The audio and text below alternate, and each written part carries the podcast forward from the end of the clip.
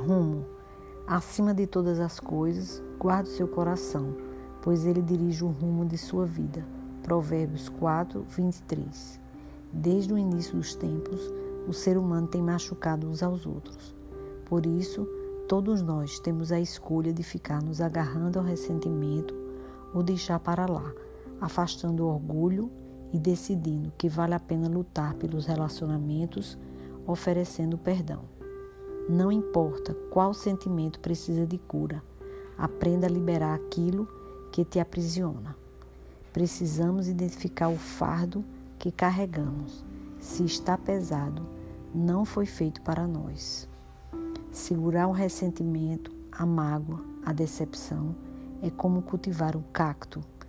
Tem espinhos, fere, machuca, mas continua ali, enfeitando o nosso jardim.